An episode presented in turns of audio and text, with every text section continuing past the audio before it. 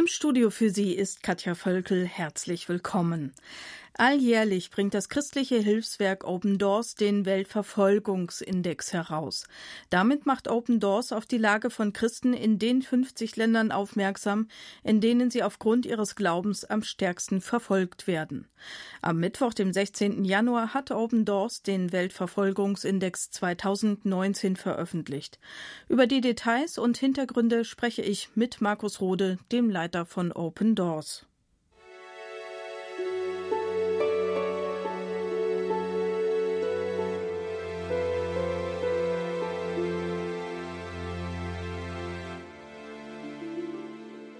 Der alljährlich erscheinende Weltverfolgungsindex der christlichen Hilfsorganisation Open Doors zeigt, wo Christen weltweit am stärksten verfolgt werden.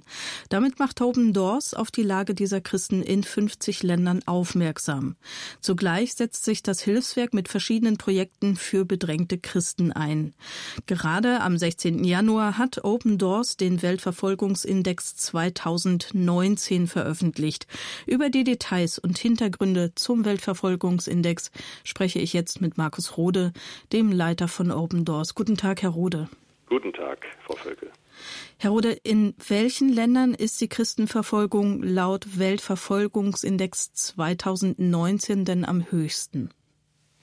Ja, wir, wir untersuchen 150 Länder weltweit, wo Christen äh, verfolgt werden und wir bilden ja die Rangliste aus der 50 Länder, in denen die Verfolgung äh, besonders stark ist. Insofern haben wir ähm, jetzt 50 Länder, die ich Ihnen nennen müsste, aber ich kann Ihnen zumindest von den ersten äh, zehn äh, sagen, dass es sich hierbei äh, im Wesentlichen wieder mal auf Platz 1 äh, seit 2002 um Nordkorea handelt, Mhm. Und dann folgen auf Platz zwei bis neun jeweils islamische Länder und auf Platz zehn haben wir dann erstmalig Indien als ein hinduistisches Land. Mhm.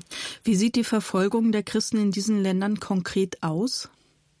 Da gibt es ganz verschiedene Hintergründe. Ähm, zum Beispiel in kommunistischen Ländern wie jetzt China ist es so, dass die kommunistische Partei ähm, eine ein Kontrollsystem einführt, äh, was den christlichen Glauben kontrollieren soll und sozusagen unter die Herrschaft des Kommunismus beugen soll. Das ist also eine Entwicklung, die auch in Ländern wie Vietnam oder Laos stattfindet. Dann haben wir ähm, etwas, was mit nationalistischen Regierungen zu tun hat. Das heißt also so eine Art Ultranationalismus.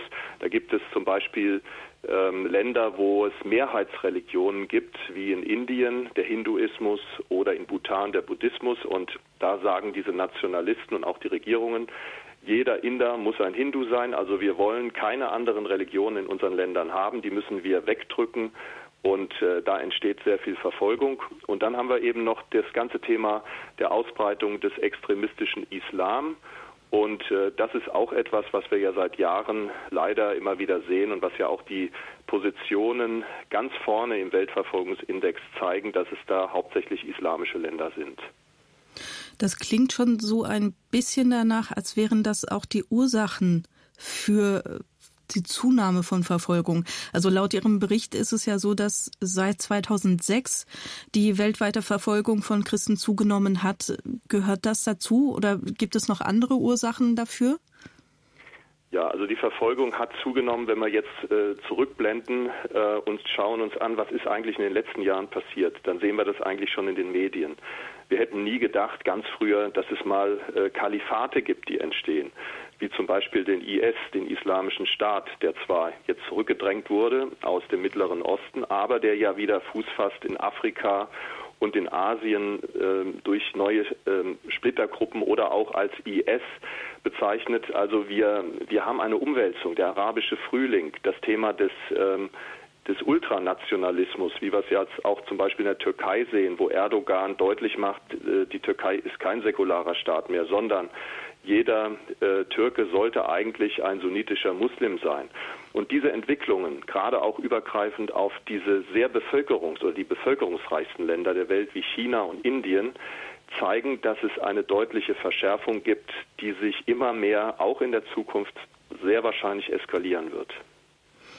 Nun haben Sie natürlich in erster Linie die Christen im Blick, aber äh, Sie beschäftigen sich generell mit Verfolgungssituationen. Äh, welche anderen Glaubensgemeinschaften werden denn noch verfolgt? Haben Sie da auch einen Einblick drin? Ja, wir sehen natürlich auch, was geschieht. Äh, wir haben es ja auch immer wieder im Irak gesehen, dass da auch Jesiden verfolgt werden, im Iran Bahai. Ähm, und natürlich äh, ein ganz großes äh, Verfolgungsthema ist auch der Bruderkampf zwischen Schiiten und Sunniten, wo sich die äh, verschiedenen Zweige des Islam gegenseitig bekämpfen. Also da gibt es leider auch diese Verfolgungen und auch Opfer. Und wenn ich das richtig verstanden habe, Sie haben es eben schon angedeutet, eben islamistische Extremisten treiben die Christenverfolgung an. Ähm, heißt das, man kann so gewisse Tendenzen ähm, verorten, welche Religionsgemeinschaften oder von welchen Religionsgemeinschaften die meiste Verfolgung ausgeht? Ja, grundsätzlich muss man sagen, dass die Verfolgung von Christen ähm, vielleicht etwas ganz Besonderes ist, was einen geistlichen Hintergrund hat, nämlich ähm, dass Religionsgemeinschaften Christen nicht haben wollen, weil sie natürlich zum einen Jesus Christus anbeten und das ist ein Stolperstein im Islam, denn da, geht, da ist es nur ein Prophet. Und deshalb ist der Islam ganz klar darin, ähm, das ist Blasphemie, das ist etwas aus Sicht des Islam antigöttliches. Deshalb müssen Christen verfolgt werden und es darf auch kein Muslim abfallen vom Islam. Das heißt, die Religionsfreiheit ist damit per se schon von der Scharia her komplett ähm, nicht nur eingeschränkt, sondern ausgeschlossen.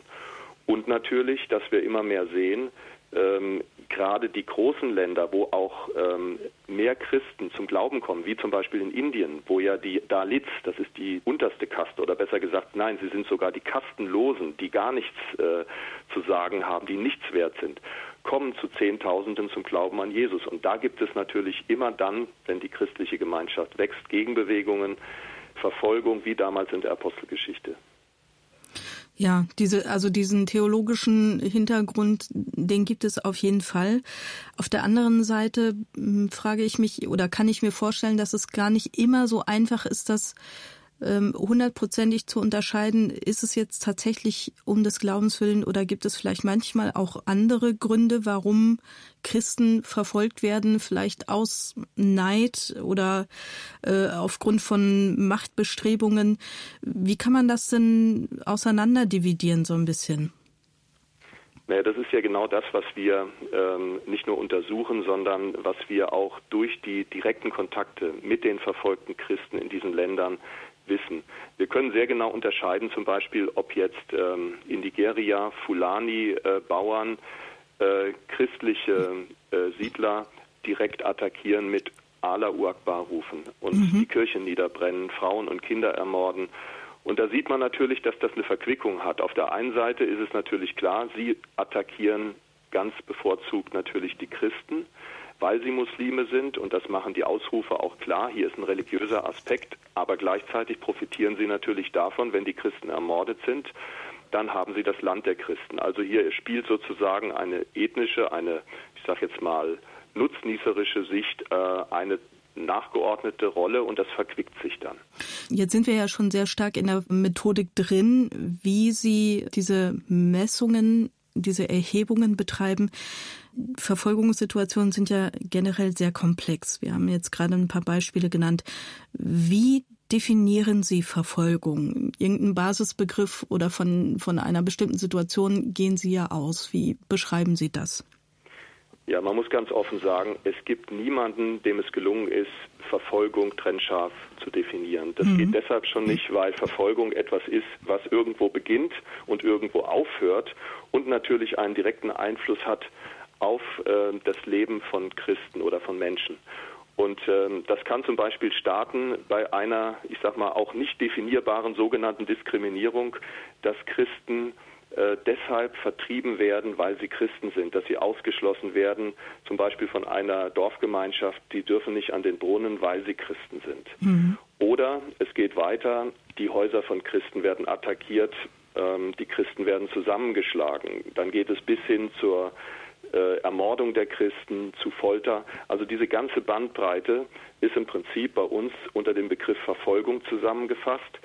Und da lehnen wir uns auch an das Flüchtlingshilfswerk der UN, dem UNHCR an, äh, die zum Beispiel sagen, das ist auch nur so ein vager Versuch, eine Bedrohung des Lebens oder der Freiheit aufgrund von Ethnie, Religion, Nationalität gemäß Artikel 33 ist in jedem Fall als Verfolgung zu werten. Also die beginnen sogar noch viel softer an diesem Thema. Insofern, es gibt niemanden, der es genau definieren kann.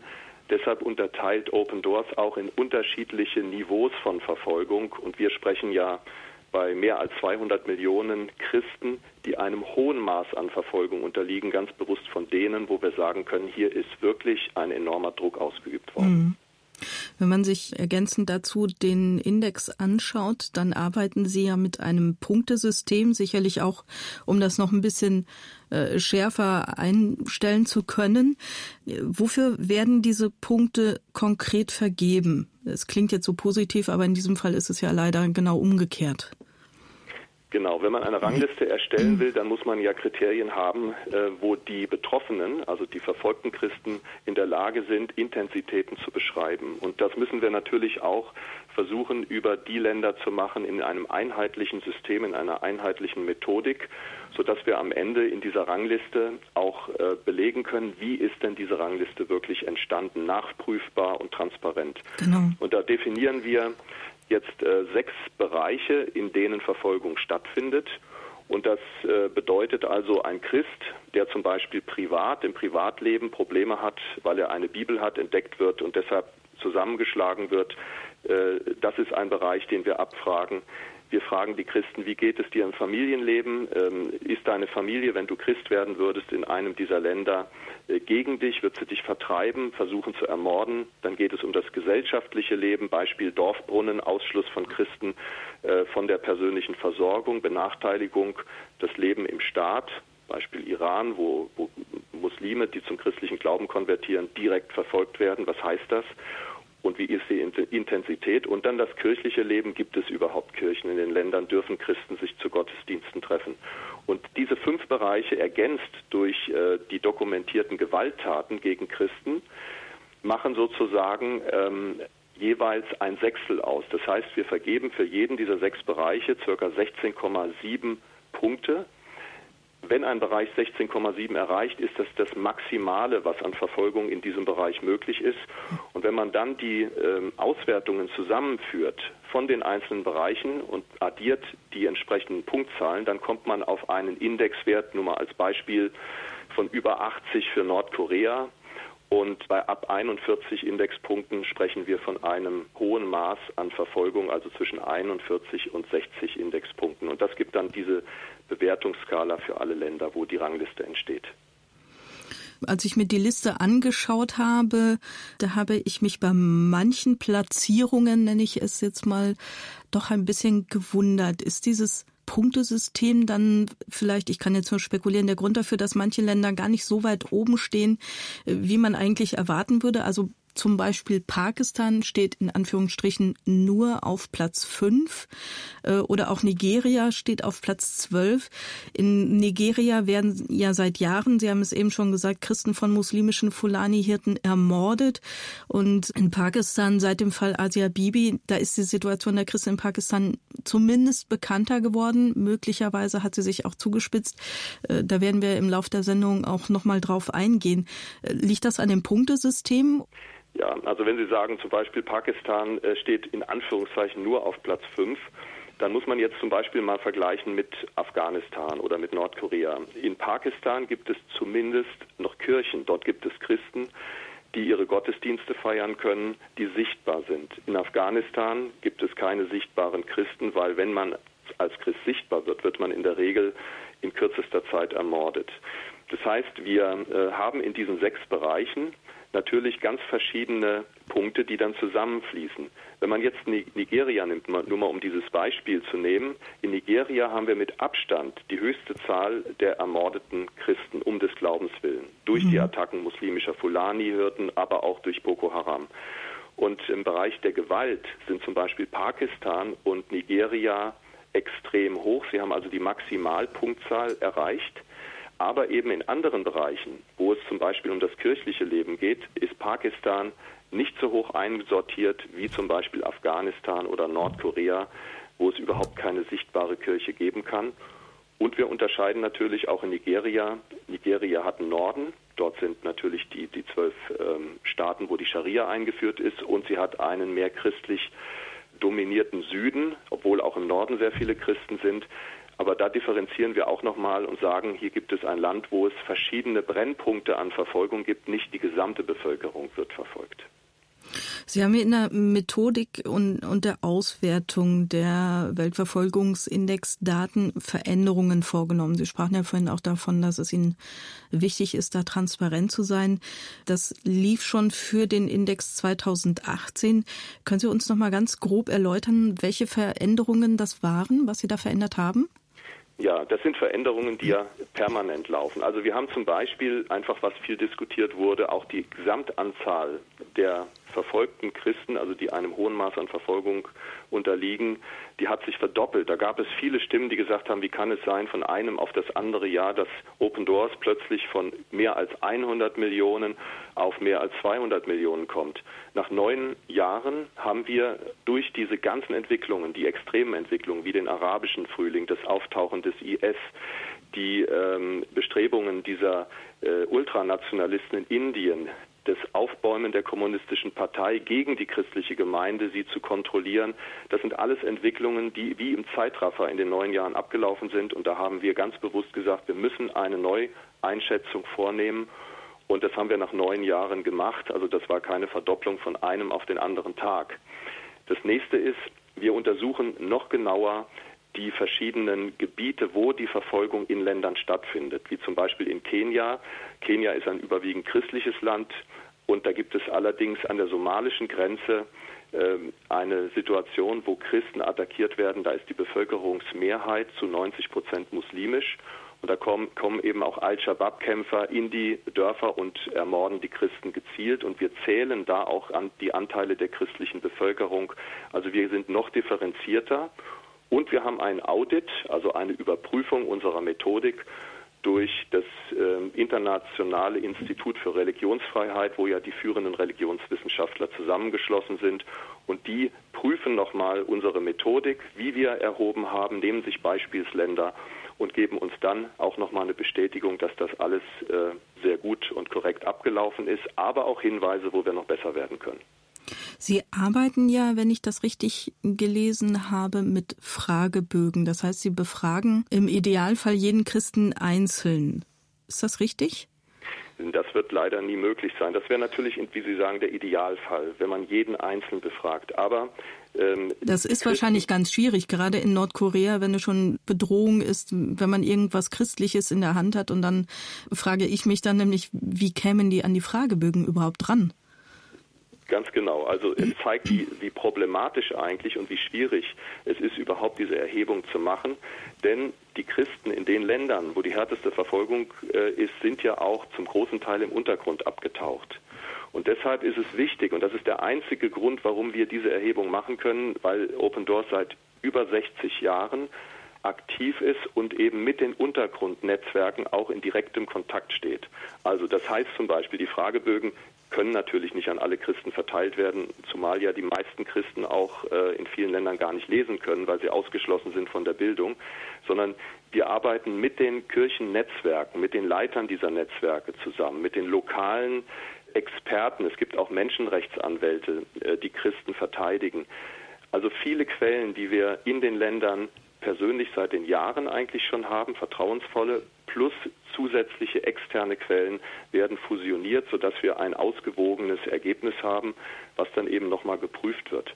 Das heißt, wir können natürlich nicht in Nordkorea jeden Christen befragen, aber wir haben eben einen doch recht guten Einblick in das Land, weil wir ja sehr viele Jahre schon dort arbeiten mit Kontakten. Ja, nach einer kurzen Pause schauen wir uns die Rangliste noch mal etwas genauer an und dann sprechen wir auch über einzelne Länder, die wir jetzt ganz grob angeschnitten haben, natürlich über Nordkorea, auch noch mal Afghanistan, Pakistan und China.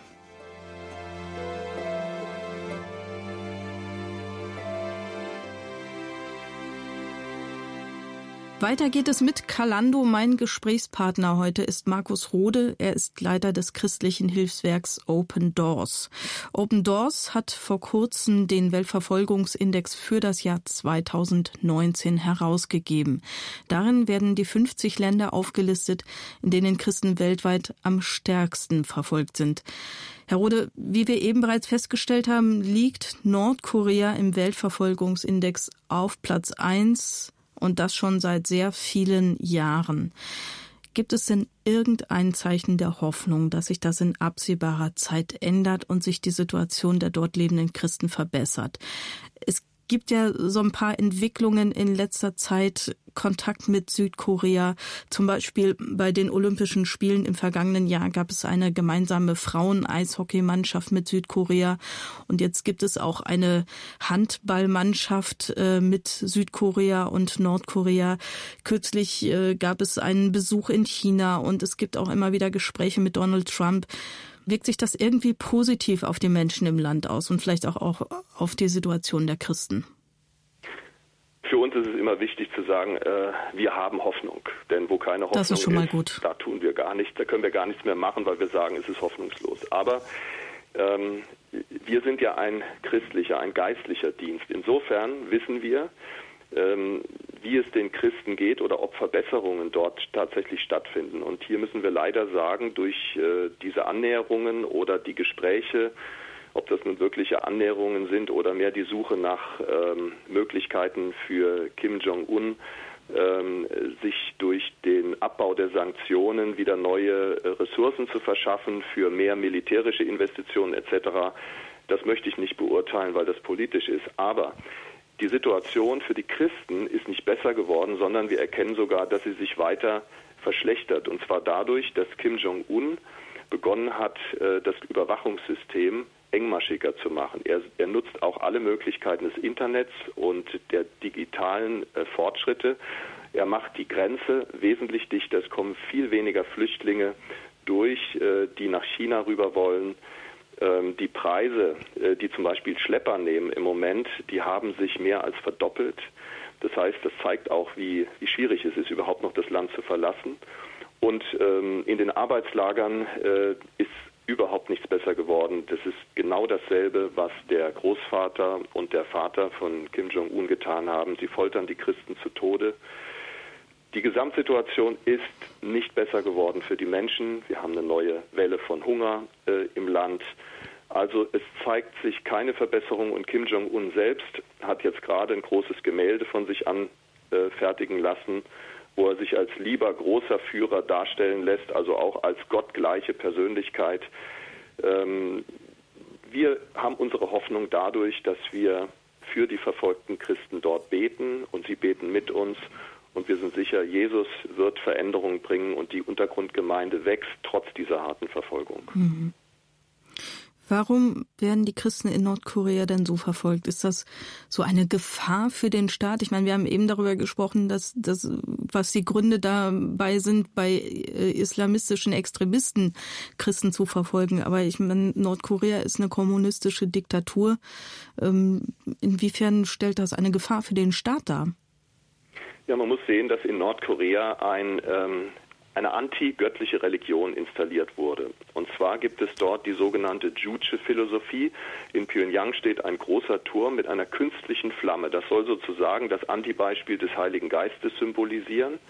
Dann gibt es ähm, den Vater und den Sohn, und das war früher gewesen, ähm, der äh, Kim Jong-il war der Sohn, also Jesus gleich verehrt und äh, Kim Il-sung ist sozusagen Gott. Er wird sogar als ewige Sonne äh, in Nordkorea bezeichnet, der immer unter den Menschen weilt. Das bedeutet natürlich, diese antigöttliche Religion lässt keinen Gott zu. Sie lässt auch nicht Jesus Christus zu, weil in dem Moment würde das bedeuten, dass die Christen, die Jesus anbeten und Gott verehren, den lebendigen Gott, nicht mehr äh, Kim Il-sung, Kim Jong-il oder Kim Jong-un verehren als Gott gleich. Und deshalb sind auch diese Verfolgungen so hart gegen Christen, dass sie äh, bis in die letzte Generation, wo man sie findet, ausgerottet werden sollen. Das heißt, es gibt ein Sippenhaftungsthema. Wenn ein Christ gefunden wird, dann wird sofort recherchiert, wo sind die äh, Großeltern, wo sind die Kinder und sie werden alle gemeinsam in ein Arbeitslager gebracht oder direkt hingerichtet. Kommen wir mal zu Afghanistan, das erneut auf Platz zwei des aktuellen Weltverfolgungsindexes liegt. Das heißt, die Lage für die Christen dort hat sich ja offenbar nicht verändert oder hat sie sich noch verschärft? In Afghanistan äh, gibt es offiziell gar keine Christen, weil dort ähm, ist ganz klar, jeder Einwohner muss ein Muslim sein. Für die Christen kommt jetzt nochmal hinzu, sie sind ja keine traditionellen Christen, weil in Afghanistan gibt es keine Kirchen, sondern sie sind Konvertiten. Sie waren Muslime und sind zum christlichen Glauben konvertiert. Das ganze System in Afghanistan muss man sich so vorstellen, äh, die haben gar kein Nationalgefühl. Deshalb gelingt es auch nicht ausländischen Invasoren oder Leuten, die Ordnung herstellen wollen, ähm, auch wie jetzt gerade, äh, Ordnung herzustellen, denn das System besagt, an erster Stelle kommt die Familie, dann der Clan. Das heißt, das Land ist in Kleinsteinheiten aufgeteilt. Die Familie hat als muslimische Familie eine ganz klare Agenda. Wir sind Muslime und jedes Familienmitglied ist demnach auch direkt unter der individuellen Beobachtung der Familie. Wenn da jemand nicht zur Moschee geht oder nicht mitmacht bei dem, was äh, die islamischen Regeln und der Scharia betreffen, ist das sofort auffällig. Wenn jemand in einer, oder eine ganze Familie zum Glauben an Jesus kommt, ist der Clan beschäftigt mit dem Thema. Was ist mit dieser Familie los? Warum sind die nicht mehr so gute und strenge Muslime, wie wir das eigentlich äh, erwarten und einfordern?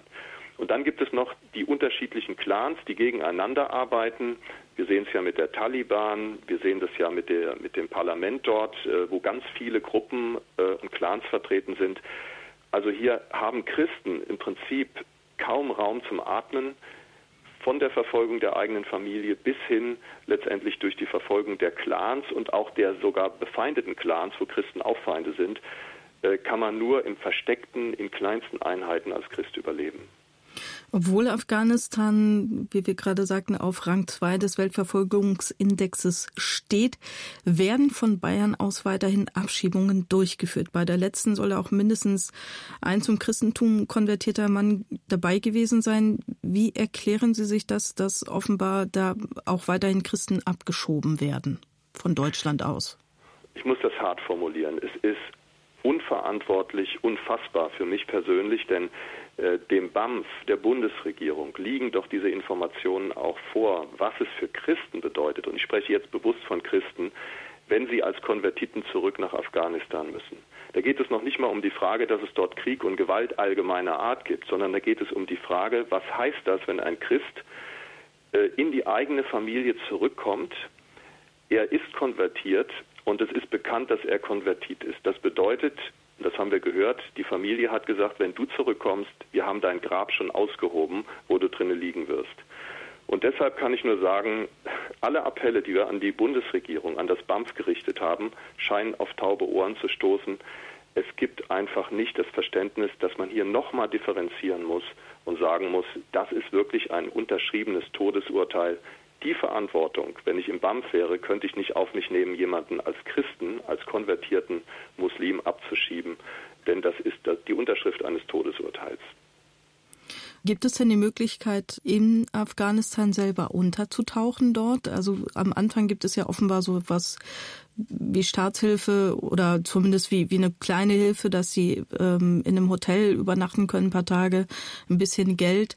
Ähm, aber möglicherweise stehen die äh, Familienangehörigen dann ja schon parat. Oder wie muss man sich das vorstellen? Was erwartet die dort?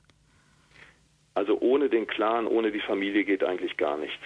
Das ist im Prinzip auch ähm, so, dass man äh, weiß, wo kommt denn jemand her. Ähm, es ist kaum möglich, also das, das, Netz dort ist so engmaschig, dass es für einen Konvertiten ähm, kaum Luft zum Atmen gibt. Das gilt natürlich besonders für diejenigen, die zurückkommen, die unter besonderer Beobachtung stehen, weil sie zurückkommen. Ähm, und insofern äh, ist das nicht einfach mit dem Untertauchen, denn die Menschen müssen ja irgendwo eine Überlebensperspektive haben. Die Gefahr, entdeckt zu werden, ist extrem hoch und deshalb ist das eine Frage von Stunden, Tagen oder Monaten, vielleicht schafft es einer, vielleicht auch ein oder zwei Jahre. Aber diese Situation können wir doch nicht von Deutschland aus ähm, sozusagen legitimieren, dass jemand in so eine Situation reingerät, wo er jeden Tag um sein Leben fürchten muss. Zwei weitere Länder, denen wir uns gleich widmen wollen, sind Pakistan und China. Wie ist die Situation der Christen nach dem Freispruch von Asia Bibi in Pakistan? Und welche Unterstützung können Christen in China von internationalen Kirchenoberhäuptern erwarten? Dazu gleich mehr.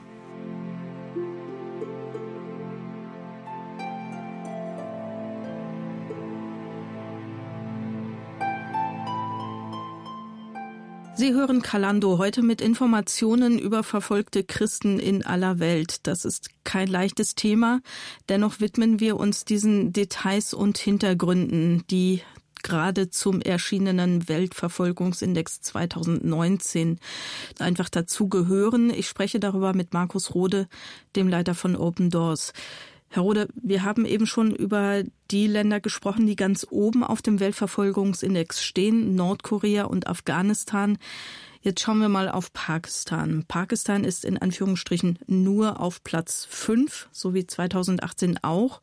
Ende vergangenen Jahres rückte durch den Fall Asia Bibi die Situation der Christen in Pakistan etwas stärker in den Fokus der Öffentlichkeit. Wir haben eben schon darüber gesprochen, warum Pakistan auf Platz 5 liegt, dass das mit dem Punktesystem zusammenhängt.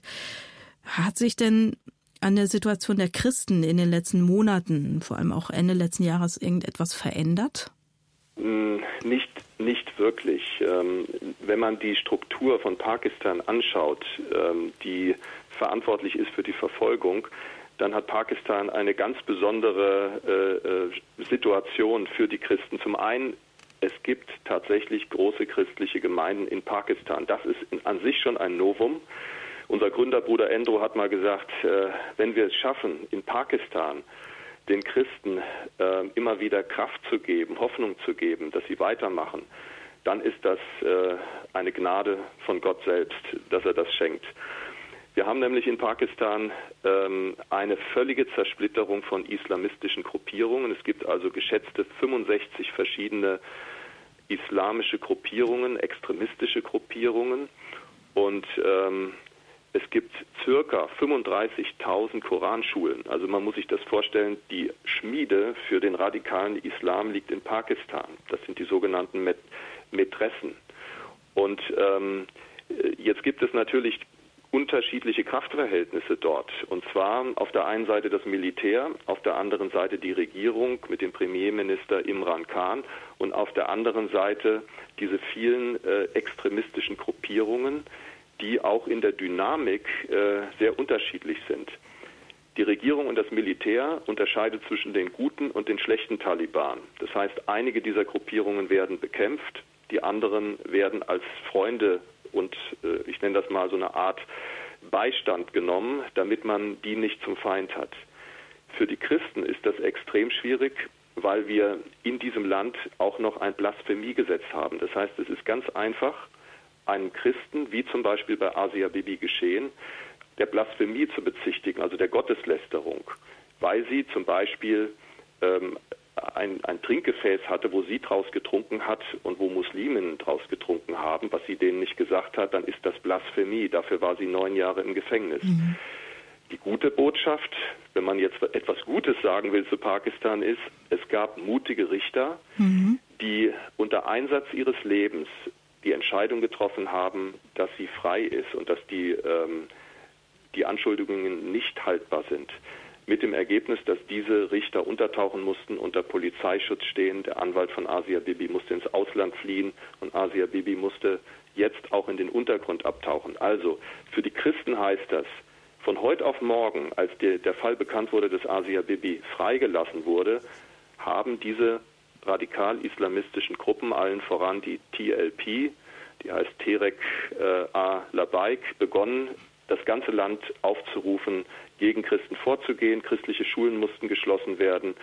Ähm, es war eine extrem sensitive Situation. Und das zeigt äh, auch an den Bombenanschlägen, die auf Kirchen verübt werden, wo viele Christen umgebracht werden, wie sensibel die Situation für Christen ist jeden Tag. Weihnachten ist gerade vorbei. Wie war das denn da? Da hatten sicherlich viele Christen auch Angst, dass es da dann nochmal verstärkt wird. Es gab ja schon gewaltsame äh, Aufstände. Hat man da zu Weihnachten noch mehr davon gemerkt? Also wir hatten Gott sei Dank dieses Weihnachten äh, keine Selbstmordattentate auf äh, Christen oder christliche Kirchen in Pakistan. Das war ja das Jahr zuvor ganz schlimm, ähm, wo Frauen und Kinder wirklich zerrissen wurden von Bomben. Äh, aber das ist das Gefühl, was Christen haben. Sie gehen zu einem Gottesdienst trotzdem zu Weihnachten, obwohl sie das erlebt haben im Vorjahr. Und sie, sie sagen, wir wollen Jesus nachfolgen und wir werden uns nicht davon abbringen lassen, obwohl viele natürlich auch dort sind, die ihre Kinder verloren haben, ihre Ehepartner verloren haben.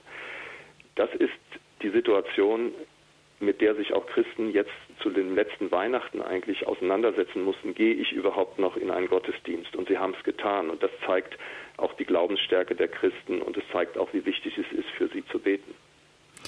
Die von Ihnen eben schon angesprochene Partei El Labaik äh, hat eine Revision im Fall Asia Bibis gefordert und die Regierung ist äh, dieser Forderung nachgegangen.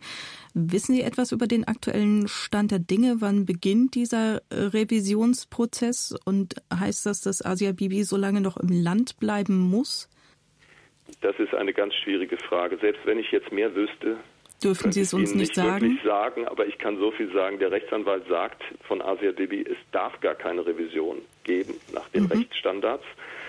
Ähm, aber es zeigt auch wiederum, wie ähm, die Regierung einknickt aufgrund der enormen Unruhen, die entstanden sind im Land, sodass Asia Bibi eigentlich frei ist, aber eigentlich doch nicht frei ist. Ähm, sie ist an einem äh, in Anführungszeichen sicheren Platz denn auch Militär ist nicht sicher, denn auch im Militär gibt es ähm, Mitglieder der radikalen Gruppierungen. Also wir können weiter nur hoffen und beten, äh, dass es eine Möglichkeit gibt, vielleicht wenn die Welle der Öffentlichkeit etwas zurückgeht, dass, dass Asia Bibi und ihre Familie vereint irgendwo in einem sicheren Land leben können. Ja, die Welle der Öffentlichkeit kann aber vielleicht ja auch etwas Positives bewirken, denn mittlerweile kennt fast jeder diesen Namen. Wie schätzen Sie das ein, welche Wirkungen das vielleicht auf andere Christen hat, die verfolgt werden, dass das jetzt so bekannt ist? Und äh, vielleicht auch auf, auf uns in Deutschland. Wie hat sich das für uns Christen hier in Deutschland ausgewirkt oder auch auf Verfolger? Also zum einen, die Christen in Deutschland haben viel mitgebetet und wir wissen mhm. von vielen Betern. Und äh, es war für uns eine ganz besondere Nachricht, als wir am 31. Oktober ähm, letzten Jahres die Nachricht bekam, ähm, Asia Bibi ist frei. Aber wir wussten in dem Moment natürlich auch, diese Nachricht, die öffentlich gemacht wurde, wird Auswirkungen haben in dieser äh, Gesellschaft in Pakistan.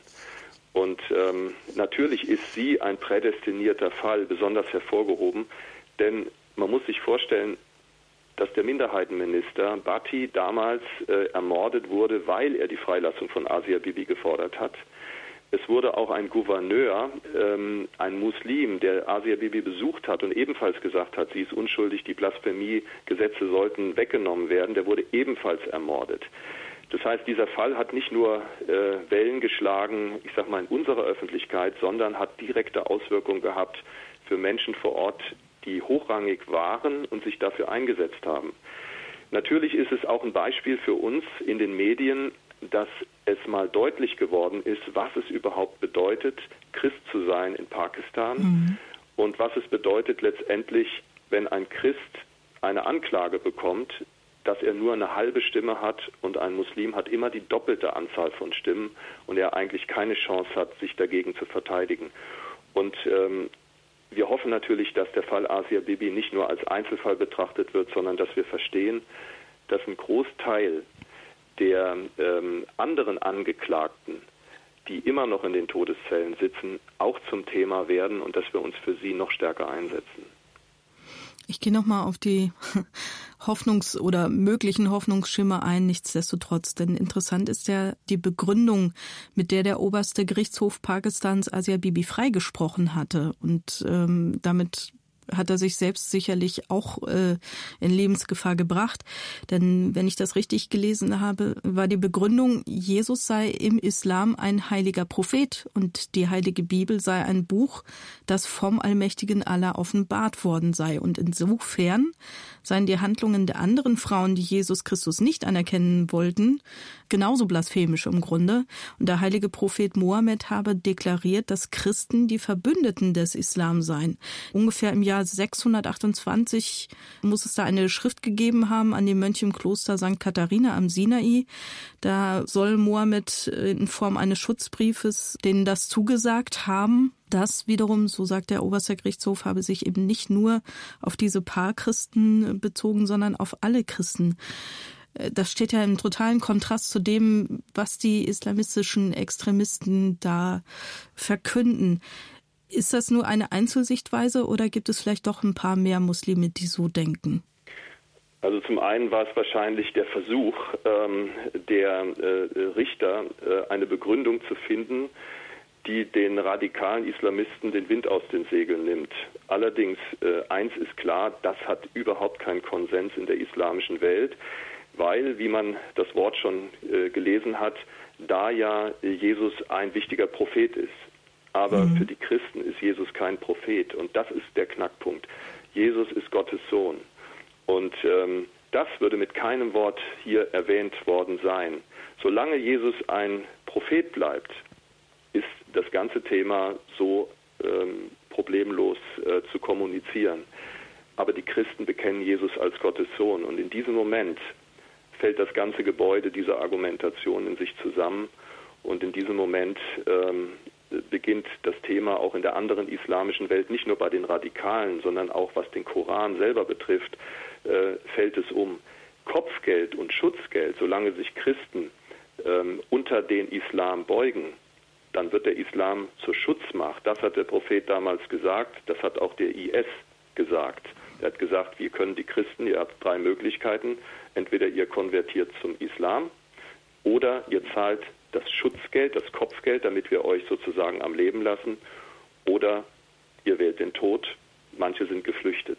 Also insofern ist das äh, ein Versuch der Begründung, der aber nicht den Kern der Verfolgung trifft, nämlich Jesus Christus als Gottes Sohn. Was wünschen Sie sich für Asia Bibi und für Ihre Familie und auch für die Christen in Pakistan? Ich wünsche mir, dass äh, Asia Bibi und ihre Familie endlich vereint sein können, dass sie irgendwo auf dieser Welt einen Platz finden, wo sie ohne Angst leben können, wo sie frei Jesus bekennen und bezeugen können, wo sie sich nach neun Jahren Haft, fast zehn Jahren, einfach wieder finden können, denn die Kinder sind in der Zeit groß geworden, während Asia Bibi im Gefängnis war. Und dass sie von vielen Christen umsorgt werden, die für sie weiter beten. Und für die Christen in Pakistan wünsche ich mir natürlich, dass sie standhaft im Glauben bleiben und dass viele, die hier in Deutschland sind und das auch hören, für die Christen, für ihre Geschwister eintreten und für sie beten. Denn das hat eine enorme Auswirkung auf die Ermutigung dieser verfolgten Geschwister, die auch viel Trost brauchen. Die Gemeinde in Pakistan, und das ist unser Gebet, wird weiter wachsen, weil die vielen radikalen Muslime sind ja Gottsucher, aber sie haben Jesus nicht gefunden. Wie geht es den Christen in China und welche Unterstützung können Christen in China von internationalen Kirchenoberhäuptern erwarten? Darüber sprechen wir gleich.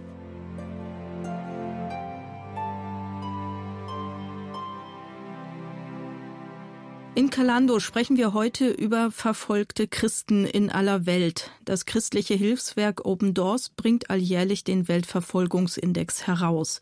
Damit macht Open Doors auf die Lage von Christen in den 50 Ländern aufmerksam, in denen die Christen aufgrund ihres Glaubens am stärksten verfolgt werden. Mit Markus Rode, dem Leiter von Open Doors, habe ich bereits über die Situation in Nordkorea, Afghanistan und Pakistan gesprochen. Doch auch auch China ist ein Land, in dem sich die Lage der Christen zunehmend verschlechtert. Herr Roder, was können Sie über die aktuelle Situation der Christen in China sagen? Ja, der Hintergrund der äh, Verschlechterung, der Zunahme der Verfolgung ist, ähm, dass der neue Präsident Xi Jinping äh, eine Machtfülle jetzt hat äh, wie Mao. Und äh, das bedeutet, er hat begonnen, ein neues Religionsgesetz einzuführen. Das wurde eingeführt letztes Jahr im Februar. Und für das ganze Thema Religion war eigentlich eine zentrale Stelle verantwortlich, die diese religiösen Angelegenheiten koordiniert hat. Aber dieses neue Gesetz, die Umsetzung des Gesetzes wurde jetzt der kommunistischen Partei übergeben, die ja einen sehr verlängerten Arm auch in die Regionen hat. Und da wird deutlich, was die Agenda ist. Die Agenda ist, nachdem es relative Freiheit gab für Christen in China und die Gemeinde nach der Kulturrevolution enorm gewachsen ist, bis fast 100 Millionen Christen, beginnt die kommunistische Partei die Daumenschrauben jetzt eng zu ziehen, indem sie sagt, wir wollen jetzt die Religionen kontrollieren. Und zwar dürfen sie sich nicht frei entfalten, sondern nur in dem Maße, wie die kommunistische Partei das zulässt. Und das hat zur Folge, dass zum Beispiel deutlich gemacht wird, wir wollen nicht mehr, dass äh, Jugendliche und Kinder Gottesdienste besuchen. Sie müssen kommunistisch geprägt werden, sie sollen nicht mit dem Evangelium in Verbindung kommen. Das heißt auch, dass zum Beispiel in der Gegend, wo die zahlreichsten Kirchen entstanden sind, also zum Beispiel drei der fünf größten Kirchennetzwerke sind in der Region Henan entstanden. Da wurden bereits 60 Prozent aller Kirchen geschlossen. Dann beginnt es mit diesem Personenkult, den Xi auf den Weg gebracht hat. Man stelle sich vor, dass man praktisch am Altar jetzt Bilder hängen muss von Xi und von Mao. Also die sollen immer im Blickfeld der Gottesdienstbesucher sein. In den patriotischen drei Selbstkirchen, also den staatlich kontrollierten Kirchen, werden Kameras angebracht, die die Gottesdienstbesucher filmen. Man will genau scannen, wer geht zu diesem Gottesdienst. Äh, Pastoren wurden willkürlich verhaftet. Die Nationalhymne soll im Gottesdienst vorher gesungen werden. Kreuze wurden von den Kirchengebäuden niedergerissen. Es gibt eine neue Richtlinie, wie groß Kreuze sein dürfen. Und äh, man muss die Flagge erst oben sehen auf der Kirche, die Nationalflagge. Das heißt also, man versucht den christlichen Glauben in die Ideologie des Kommunismus einzugruppieren. Und der Extremstfall war, dass sogar ein kommunistischer Kader in die Kirche gegangen ist und hat gesagt, das erste Gebot der zehn Gebote muss gestrichen werden, du sollst keine anderen Götter neben dir haben, mhm. weil da hängen ja dann plötzlich die Porträts von Xi und Mao daneben und das sind dann doch eigentlich die Götter und deshalb muss das weg. Im September hat der Vatikan eine Vereinbarung mit der chinesischen Regierung geschlossen, habe ich gelesen. Können Sie kurz beschreiben, worum es da ging? Ja, da ging es darum, dass zum Beispiel die katholische Kirche schon lange gesagt hat, es ist nicht in Ordnung, dass eine kommunistische Partei die Bischöfe einsetzt oder Priester. Und das wurde ja von der kommunistischen Partei einfach gemacht. Der Vatikan hat gesagt, das ist unsere Aufgabe. Und da gab es diesen permanenten Streit. Und hier gab es jetzt einen Kompromiss. Und zwar, die kommunistische Partei setzt die Priester ein, die Bischöfe, und der Papst hat ein Vetorecht. Also das wurde viel kritisiert, natürlich auch in Kirchenkreisen, die gesagt haben, es kann nicht sein, dass es einen Kompromiss in dem Bereich gibt. Dennoch, ein Vetorecht ist zumindest etwas, aber insgesamt ist es wieder ein Zeichen dafür, dass die kommunistische Partei eindeutig das Zepter in der Hand halten will, was äh, selbst den Einsatz von Geistlichen betrifft. Wie würden Sie das denn, mm, wenn man jetzt mal so weit gehen darf, politisch deuten? Zieht sich der Vatikan da zurück oder hat er die bestmögliche Lösung für seine Leute im Land China rausgeholt, sozusagen?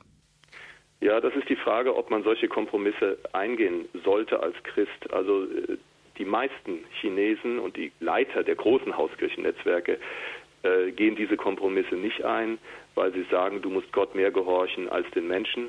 Und demnach sind sie lieber bereit, äh, Restriktionen äh, einzugehen oder in den Untergrund abzutauchen. Und natürlich ist auch ein großer Teil der katholischen Kirche im Untergrund oder besser gesagt als nicht registrierte Kirchen unterwegs. Und hier gibt es eben den Konflikt, dass viele sagen, auch in der Untergrundkirche oder nicht registrierten Kirche in China, das ist ein falscher Kompromiss, wir müssen Gott mehr gehorchen als den Menschen. Und andere vielleicht sagen, naja, das ist was Pragmatisches, wir können ja immer noch dann sagen, äh, mit dem sind, sind wir nicht einverstanden. Aber das zeigt eigentlich, wo die Konfliktlinie auch durchläuft. Nun haben die katholischen Christen ja theoretisch einen weltweit agierendes Kirchenoberhaupt, das per Staat sogar auch politisch agieren könnte. Das haben andere Christenrichtungen überhaupt nicht. Das heißt, denen bleibt dann tatsächlich nur noch der Untergrund. Oder gäbe es noch andere, ja, international anerkannte Kirchenoberhäupte, die da die Christen in China unterstützen könnten? Mm, gut, es geht ja gar nicht nur um die äh, international anerkannten äh, Kirchenoberhäupter. Die können gar nicht so viel ausrichten, weil es gibt eine klare Agenda der kommunistischen Partei und die heißt, erst kommt der Kommunismus und im Kommunismus gibt es keinen Gott. Der Kommunismus sagt, Gott ist tot. Also wie kann überhaupt Religion unter diesem Schirm leben? Natürlich kann man versuchen, Kompromisse zu machen, aber diese Kompromisse werden immer da ihr Ende finden, wo die kommunistische Partei nicht wirklich am Ende die Mehrheit hat oder die Hand drauf hat. Insofern ist es wichtig, die Öffentlichkeit zu informieren, aber es ist viel wichtiger, für die Christen vor Ort zu beten und ihnen beizustehen in dieser zunehmenden, doch deutlich zunehmenden Welle an Verfolgung. Ein anderes Land, das auch relativ weit oben steht, ist gleichzeitig ein sehr beliebtes Reiseziel für Europäer. Gerade jetzt so in dieser dunklen, grauen Jahreszeit wird der ein und andere sicherlich Urlaubsprospekte durchblättern und möglicherweise tauchen da auch die Malediven auf. Was vielleicht nicht jeder weiß, die Malediven stehen auf dem Index auf Platz 14.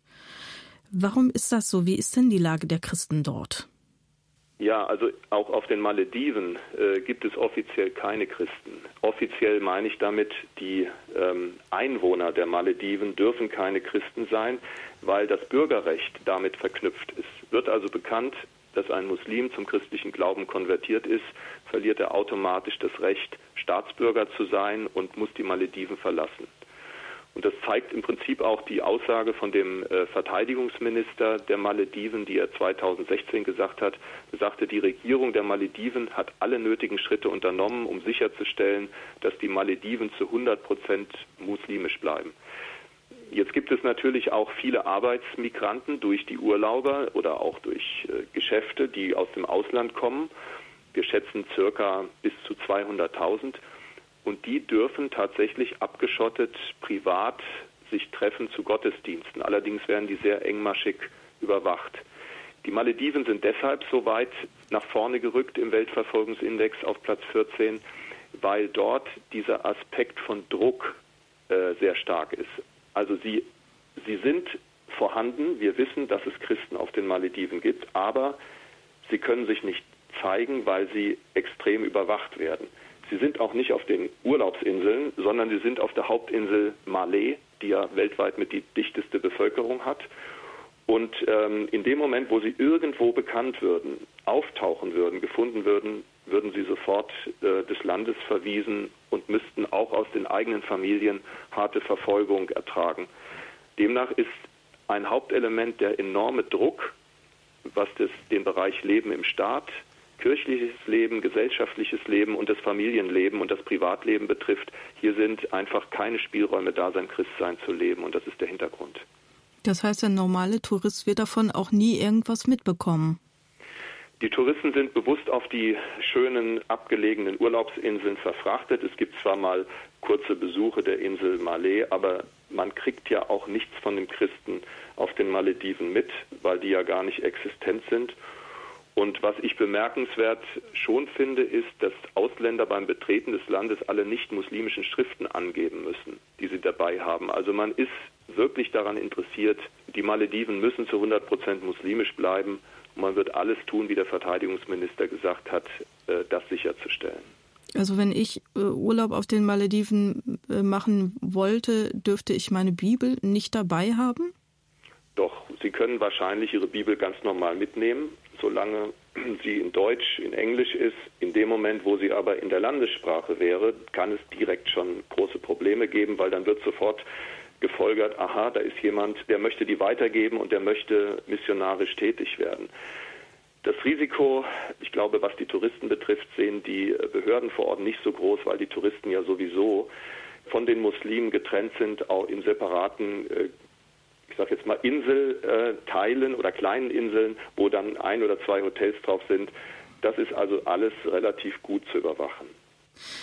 Ja, das war die erste Stunde Kalando heute mit Informationen über verfolgte Christen in aller Welt, über Details und Hintergründe zum gerade erschienenen Weltverfolgungsindex 2019 spreche ich mit Markus Rode, dem Leiter von Open Doors. Gleich nach den Nachrichten geht es damit weiter. Dann sprechen wir unter anderem darüber, welche Länder neu auf dem Index stehen und wir sprechen über gefährliche Entwicklungen in Subsahara und natürlich auch darüber, welche positiven Entwicklungen es gibt bei all diesen schrecklichen Dingen, von denen wir hören.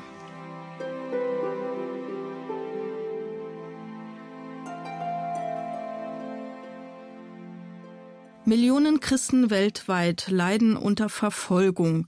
Zu den Ländern, in denen die Christenverfolgung am höchsten ist, gehören Nordkorea, Afghanistan und Somalia. Das christliche Hilfswerk Open Doors gibt alljährlich den Weltverfolgungsindex heraus, um auf die Lage der Christen in diesen Ländern aufmerksam zu machen.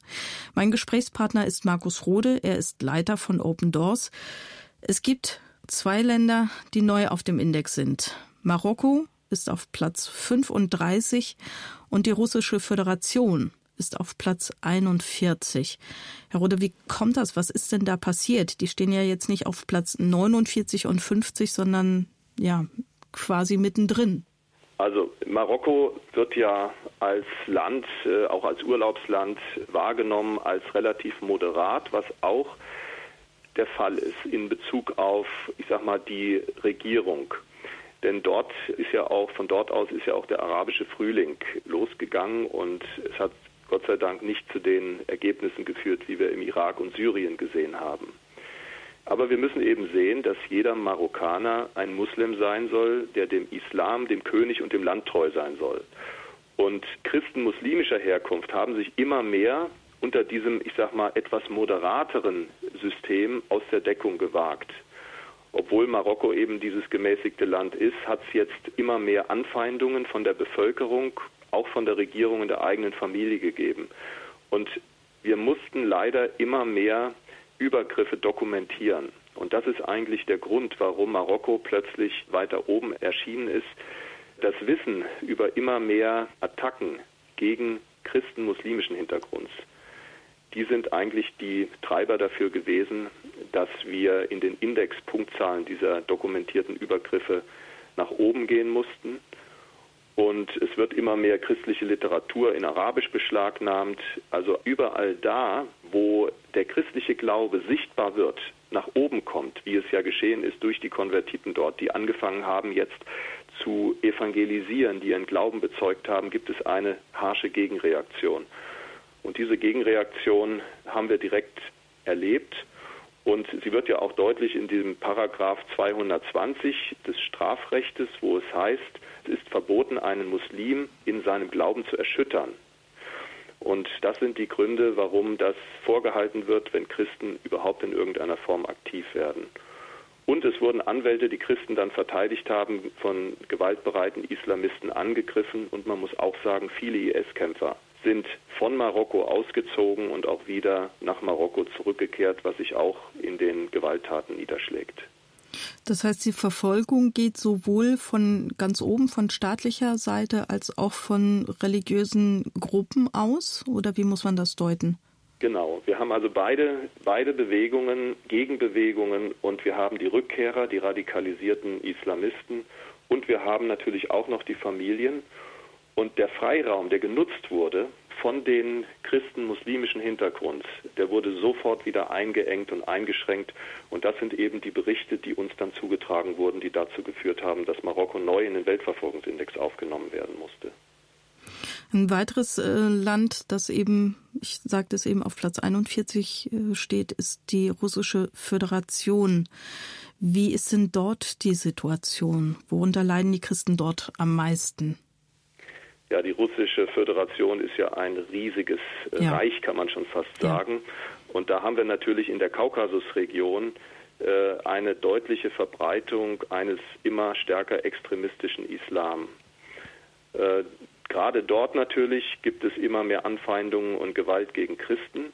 Und wer dort den Islam verlässt, der lebt natürlich gefährlich. Und äh, das ist etwas, was wir auch in den Gewalttaten leider gesehen haben Da wurden zum Beispiel in Dagestan ähm, fünf äh, christliche Frauen umgebracht und äh, fünf weitere äh, verletzt.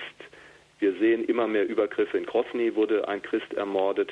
Und dieses äh, Zuspitzen, was dort stattfindet, ist einer der Punkte. Ein weiterer Punkt ist, dass ähm, die orthodoxe Kirche, zu der sich ja auch Putin zählt, mhm. gegen Freikirchen vorgeht, indem sie sagen, die stehlen uns unsere Gläubigen. Und deshalb werden die Daumenschrauben bei den Freikirchen, bei der protestantischen Kirche immer mehr angezogen und diese Christen werden unter Druck gesetzt, weil sie die orthodoxe Kirche verlassen haben. Und das ist auch ein Punkt, der schon länger gärt, dass man leider auch sagen muss, hier gibt es auch eine Entwicklung, dass eine christliche Kirche, eine traditionelle christliche Kirche zu einem Instrument wird gegen Freikirchen, wenn sich Gläubige aus diesen Kirchen abwenden, um einfach in Freikirchen zu gehen, wo sie Jesus mehr erleben, wo sie ihren Glauben mehr ausleben können. Und das ist da der Grund auch, warum die russische Föderation nach vorne gerückt ist in diesen Weltverfolgungsindex. Das heißt, die orthodoxe Kirche, die orthodoxen Christen gehen quasi auch gegen freikirchliche Christen vor. Oder wie muss man das verstehen? Ja, ähm, es gibt sogar so eine Art Anti-Missionierungsgesetz, was natürlich ganz besonders dagegen ausgelegt wird. Die Registrierung einer Freikirche ist zum Beispiel schwierig, deshalb allein schon und sehr langwierig und kann verweigert werden. Also das sind auch wieder Punkte, wo, wo mit zweierlei Maß gemessen wird. Andererseits sind aber auch oder ist eine orthodoxe Christin ermordet worden, weil sie eben in einer der Kaukasusrepubliken in die Kirche gegangen ist, in eine orthodoxe Kirche. Also es ist gar nicht so einfach, alles hm. in eine Schublade zu packen, sondern Radikale Muslime haben gesagt, da gibt es eine orthodoxe Kirche und dagegen sind sie auch vorgegangen. Also es gibt Verfolgte und Verfolger manchmal in ähnlichem Gewand. Sie sagten eben schon, die russische Föderation ist ein riesiges Reich. Präsident Putin bekennt sich zum orthodoxen Christentum. Wie kommt es denn dann, dass der Islam da immer mehr an Einfluss gewinnt? Lässt er das einfach zu oder wie kann man sich das erklären? Ich glaube, Putin hat ja schon viele äh, blutige Kriege auch in Tschetschenien geführt. Und äh, es ist nicht möglich mit Gewalt, äh, auch gerade wenn man sich zur orthodoxen Kirche bekennt und sagt, man wäre Christ, dann wird es nicht möglich sein, dass man mit Waffengewalt normalerweise Menschen tötet. Also Putin hat mit Sicherheit das ganz oben auf der Agenda, dass er den radikalen Islam klein hält und dass er dagegen auch vorgeht. Da kriegen wir wahrscheinlich gar nicht so viel von mit. Aber es kann nicht die christliche Agenda oder den Zusammenhang bringen, dass er, Herr Putin, weil er orthodoxer Christ sei, deshalb gegen die Islamisten vorgeht. Ich glaube, hier ist Putin weniger, ich sag mal, wiedergeborener Christ, als wir vielleicht denken, wenn er das sagt. Ja, das Thema radikaler Islam bis hin zum islamistischen Terrorismus wird uns gleich noch etwas intensiver beschäftigen.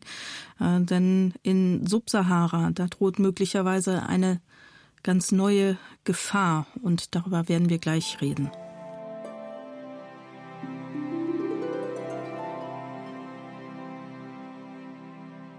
Nachdem wir über die Situation der Christen in mehreren Ländern gesprochen haben, Schauen wir jetzt mal auf das, was gerade in Afrika passiert, genauer gesagt südlich der Sahara.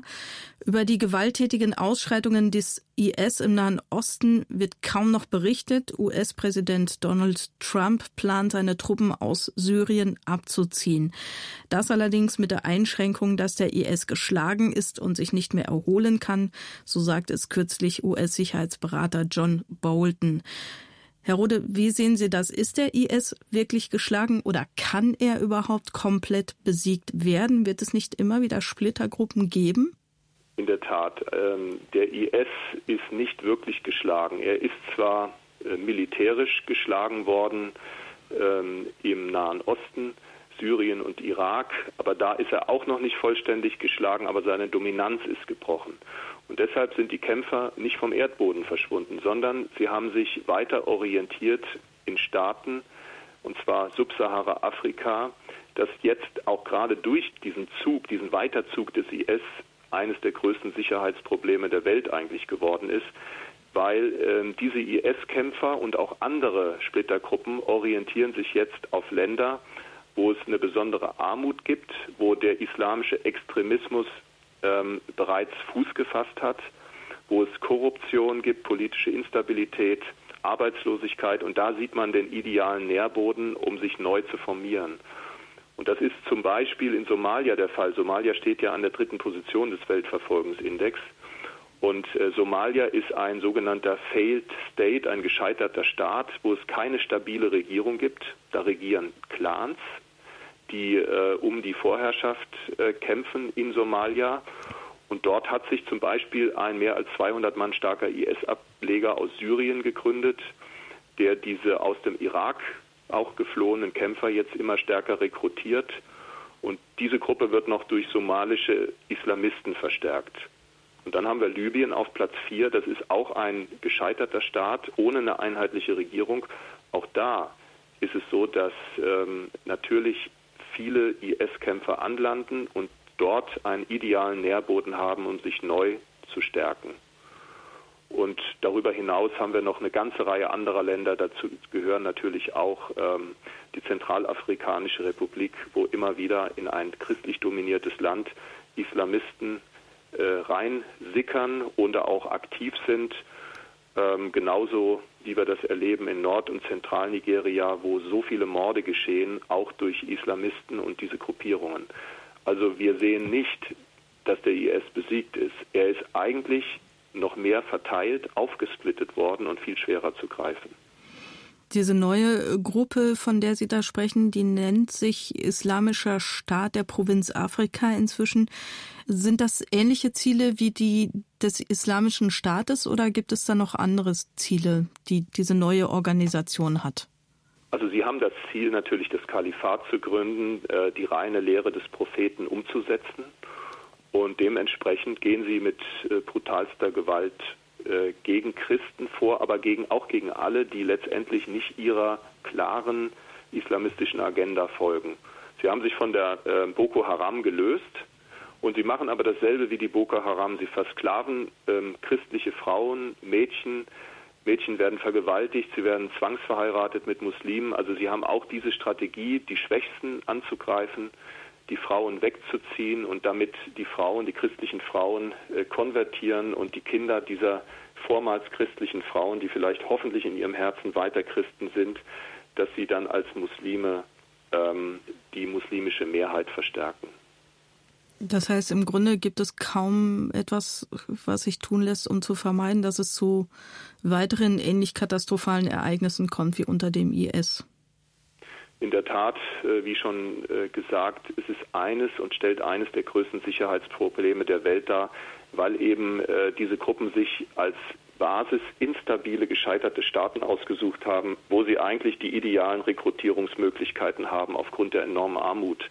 Und das ist ähm, ein gewaltiges Pulverfass, was noch auf uns leider wahrscheinlich zukommen wird, aber besonders auch die, die Christen in den Nachbarländern betrifft, wie zum Beispiel im Nordosten Kenias an der somalischen Grenze oder eben in der Zentralafrikanischen Republik, wo eben diese Kämpfer dann rüberkommen, um Christen zu ermorden. Und dementsprechend haben wir da eine neue weltweite Bedrohung vor uns. Ja, leider. Nach einer kurzen Pause widmen wir uns einem Thema, das uns Christen in Deutschland beschäftigt, einer besonderen Triebkraft der Verfolgung, nämlich der säkularen Intoleranz. So nennt es jedenfalls Open Doors in seinem Weltverfolgungsindex. Gleich dazu mehr.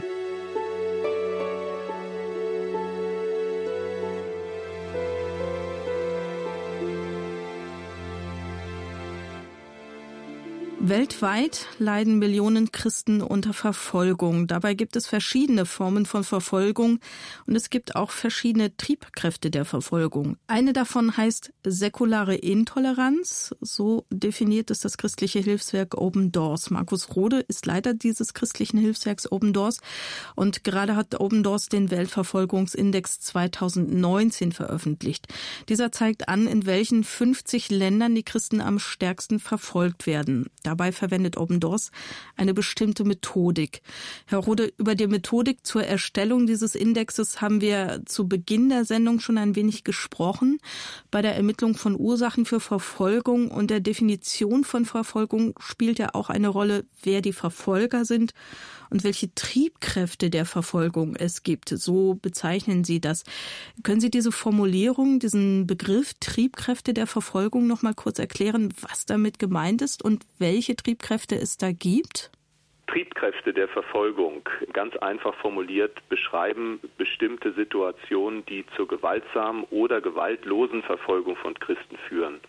Und äh, da gibt es einige, die ich kurz nenne, und zwar einmal die islamische Unterdrückung, dann gibt es religiös motivierten Nationalismus, also wie wir es zum Beispiel haben in Indien oder auch in Bhutan und Sri Lanka, ethnische begründete Anfeindungen, dann haben wir konfessionellen Protektionismus, das war das Beispiel der orthodoxen Kirche, die zum Beispiel Freikirchen unter Druck setzt, oder auch in Eritrea haben wir dieselbe Situation oder das organisierte Verbrechen und Korruption oder diktatorische Paranoia, wie auch in Eritrea. Dann haben wir kommunistische Unterdrückung und säkulare Intoleranz. Säkulare Intoleranz, was muss man sich denn genau darunter auch vorstellen? Ich habe zwar eine Ahnung, was es bedeuten kann, aber das, was einfach nochmal verständlich äh, für uns haben, was damit gemeint ist. Ja, also die säkulare Intoleranz ist eine Triebkraft, die zum Ziel hat, dass der christliche Glaube aus dem öffentlichen Raum, also möglichst sogar aus dem Bewusstsein der Menschen verdrängt werden soll. Äh, vielleicht kann man sagen, dass ein wesentliches Element dieser säkularen Intoleranz auch der Humanismus ist, wo es heißt, Gott ist nicht das Thema, nicht wir sollen Gott dienen und uns an ihm orientieren, sondern der Mensch ist Gott. Und was der Mensch sagt, das ist das Allerwichtigste. Deshalb hat Gott in unseren Vorstellungen nichts mehr zu suchen. Und die Verfechter dieser Agenda streben eine gesellschaftliche Transformation an mit einem Ziel, nämlich eine sogenannte umfassende säkulare Ethik zu etablieren. Und die ist dann teilweise verbunden mit einer radikalen neuen sexuellen Agenda, deren Werte und Normen in Bezug auf Sexualität, Ehe oder andere Themen dann wieder unvereinbar mit den biblischen Leitlinien sind. Und dann hat das natürlich zur Folge, dass wenn Christen widersprechen oder christliche Institutionen gegen diese neue Ethik sich artikulieren, dann greifen Antidiskriminierungsgesetze, die diese Christen dann stoppen sollen. Dann gibt es Einschränkungen von Elternrechten im Bildungsbereich. Es kann eine Zensur geben im Blick auf die Kreuze und andere christliche Symbole im öffentlichen Raum. Das erleben wir ja, dass es dann heißt, Kreuze dürfen da und da nicht mehr angebracht werden. Und das Recht auf wirklich freie Meinungsäußerung, was jetzt Christen betrifft, wird eingeschränkt, weil diese neue Agenda der säkularen Intoleranz den christlichen Glauben im Prinzip aus diesem öffentlichen Raum und dem Denken komplett vertreiben will. Dort soll kein Gott mehr sein, da ist der Mensch Gott. Das hört sich jetzt ein bisschen so an, als ob Sie tatsächlich Situationen aus unserem alltäglichen Leben in Deutschland beschreiben. Ist das so? Haben wir hier tatsächlich diese Triebkraft säkulare Intoleranz in Deutschland schon? Naja, wir haben schon diese Ausläufer. Und wenn Sie zum Beispiel das Thema äh, verpflichtenden Sexualkundeunterricht auf Basis der Gender-Ideologie nehmen, die sogar in Kindertagesstätten und in Grundschulen bereits in einigen Ländern praktiziert wird, sogar verbunden mit Strafandrohungen gegen Eltern, äh, die zum Beispiel ihre Kinder nicht daran teilnehmen lassen wollen, weil sie sagen, unsere Kinder werden da mit einem Gedankengut infiltriert, was überhaupt nichts mehr mit dem christlichen Glauben zu tun hat und mit dem, was Gott sagt dann heißt das schon, dass hier für Christen der Raum immer enger wird. Und man muss sagen, dass diese säkularistische Bewegung weltweit immer mehr in Erscheinung tritt, auch gerade eben in westlichen Ländern. Kennen Sie da konkrete Beispiele von Christen hier in Deutschland, wo das geschehen ist, die da tatsächlich ganz extremen Druck hatten oder Probleme hatten mit dieser Situation? Ja, wir haben das natürlich, ich glaube, genauso wie wir von Open Doors haben das wahrscheinlich auch alle insgesamt mitbekommen, dass zum Beispiel Menschen, die deutlich machen, dass gleichgeschlechtliche Beziehungen nicht akzeptabel sind, automatisch in die Ecke gedrängt werden. Also dass sie sich sozusagen nicht mehr politically korrekt bewegen. Ein Beispiel, die Jusos wollen Abtreibung zum Beispiel komplett legalisieren. Mhm. Sie wollen keine Kreuze in öffentlichen Gebäuden mehr haben. Das ist also auch eine klare Agenda. Und das ist natürlich an dieser Stelle für die Christen eine große Herausforderung, nämlich mit der Frage, was heißt denn das, wenn zum Beispiel ich mich positioniere als Christ? Bin ich dann überhaupt noch gehört oder drehen sich die Leute ab, verlachen, lachen mich aus und sagen, guck mal, das ist noch einer, so ein ewig gestriger, der glaubt tatsächlich noch an die Bibel, an das Wort Gottes. Wir müssen frei davon werden. Wir müssen dieses ganze Thema Religion aus dem öffentlichen Bereich verdrängen. Wir selber entscheiden, was wir machen. Und es gibt keine christliche Ethik, keine Richtlinien mehr. Und das ist der Druck, dem wir ausgesetzt sind. Nun ist es natürlich im Vergleich zu dem, was andere Christen weltweit erleiden, über das wir ja jetzt schon intensiv gesprochen haben, eigentlich gar kein Vergleich. Dennoch würde es nach Ihrer Definition eine Form von Verfolgung sein. Verstehe ich das richtig?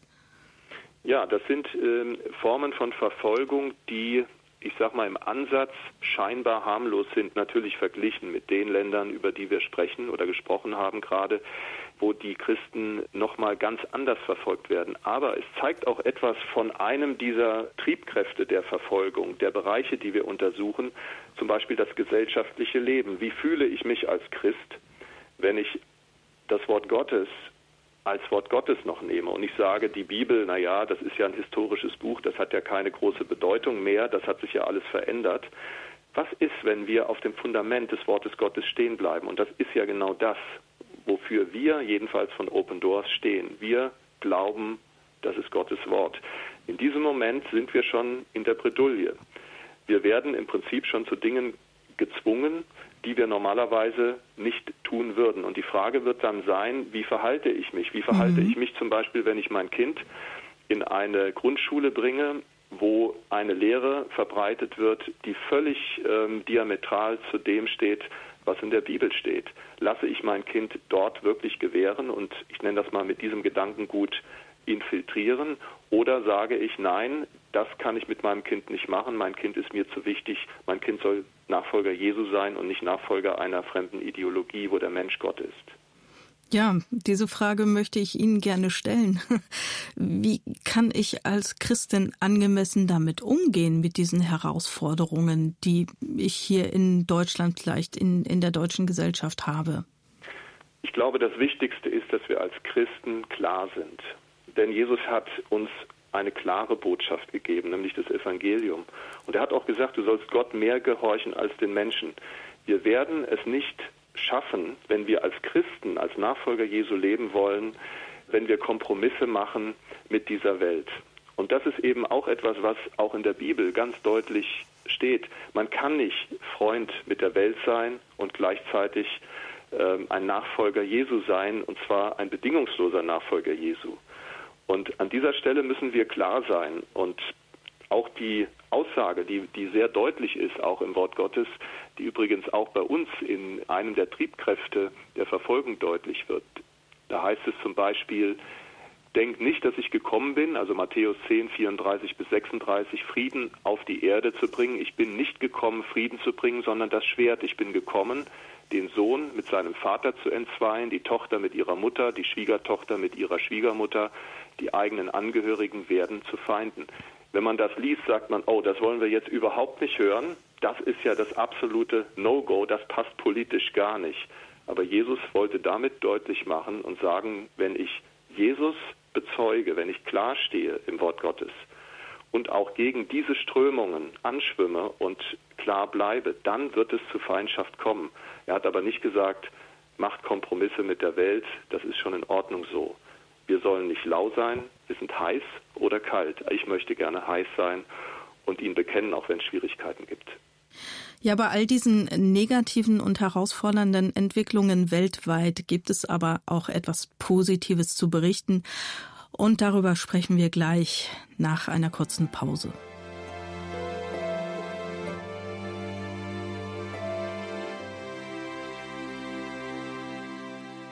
Millionen Christen weltweit leiden unter Verfolgung. Zu den Ländern, in denen die Christenverfolgung am höchsten ist, gehören Nordkorea, Afghanistan und Somalia.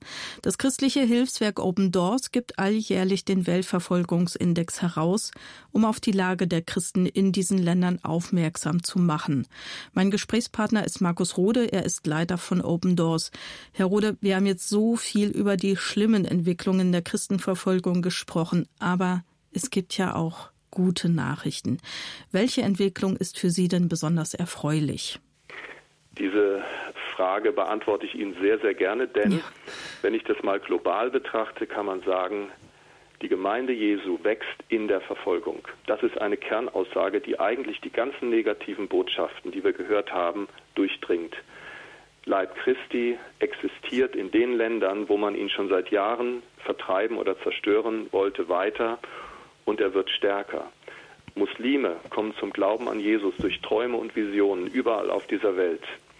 Ähm, ehemalige Imame aus Pakistan, aus anderen Ländern ähm, lernen Jesus kennen und werden Nachfolger Jesu. Und wir haben auch ähm, viele Beispiele, und das kann ich über alle Länder äh, des Weltverfolgungsindex auch sagen, wo gerade im Untergrund die Gemeinde wächst, immer stärker wird wo wir sogar sehen, auch in Deutschland, dass die Menschen, die hierher gekommen sind, dass viele von denen zum Glauben an Jesus kommen und konvertieren und wo ich auch sagen kann, hier sind auch wunderbare Menschen in Deutschland, die das Evangelium weitergeben und diesen Menschen begegnen. Also allgemein haben wir keinen Stopp des christlichen Glaubens, obwohl die Verfolgung zunimmt, sondern wir haben eine weitere Entwicklung, dass Christen im Glauben gestärkt werden und dass sie auch im Untergrund, auch in den schwierigsten Situationen in den Arbeitslagern Nordkorea das Evangelium teilen. Das wissen wir aus Menschen, mit denen wir persönlich gesprochen haben. Das ist ja etwas, worüber wir als Christen in Deutschland, unsere Hörer sicherlich auch erstmal sehr dankbar sind und, und Gott auch dafür loben und preisen. Welche Möglichkeit habe ich als Christin hier in Deutschland außerdem, mich für verfolgte Christen einzusetzen? Das Erste, warum verfolgte Christen uns bitten, ist, bitte betet für uns, damit wir im Glauben standhaft bleiben in dieser Verfolgung. Und ähm, das zeigt, worum es den verfolgten Christen wirklich geht. Ihnen geht es darum, dass sie das Ziel erreichen, dass sie eben nicht unter diesem Druck zusammenbrechen im Glauben, sondern dass sie aufgebaut sind, dass sie die Kraft haben, Salz und Licht zu sein in einer Umgebung, die immer dunkler wird um sie herum. Und deshalb sind wir als Einleib Christi natürlich besonders herausgefordert, auch als Christen in Deutschland, dass wir verstehen, was es für verfolgte Christen bedeutet, wenn sie wissen, wir stehen hinter ihnen, wir beten für sie.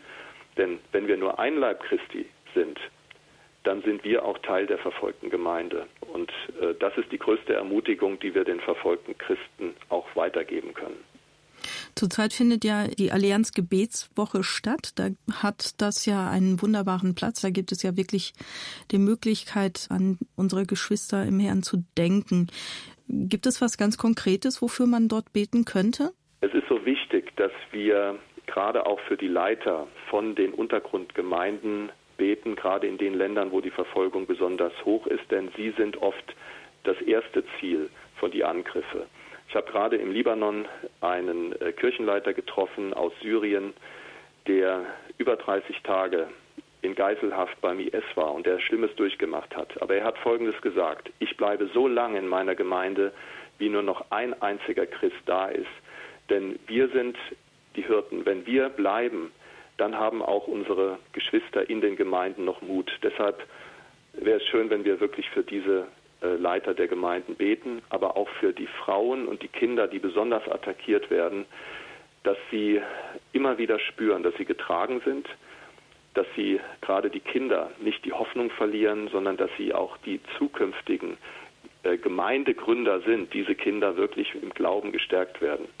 Und es ist natürlich auch wichtig, dass wir nicht nur beten, sondern aus dem Gebet entsteht viel mehr wir müssen diese Geschwister auch vor Ort unterstützen. Wir müssen auch Projekte realisieren. Wir müssen ihnen Zugang zu Bibeln, zu Kinderbibeln geben und ihnen auch helfen in der Traumabewältigung, wo sie aus äh, schweren Situationen, zum Beispiel Kriegssituationen kommen.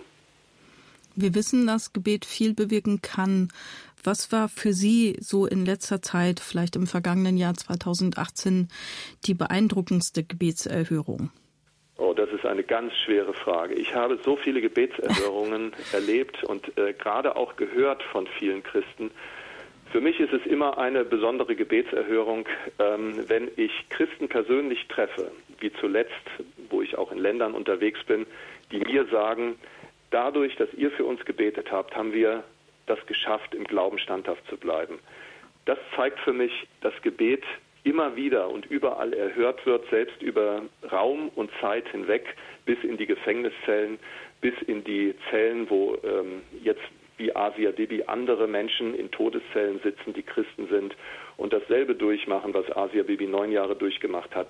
Wenn wir für diese Menschen beten, ganz gezielt, dann wird es einen direkten Einfluss haben. Und deshalb sind das für mich Tausende und Millionen Gebetserhörungen jeden Tag, weil ich dann immer höre, eure Gebete haben uns gestärkt.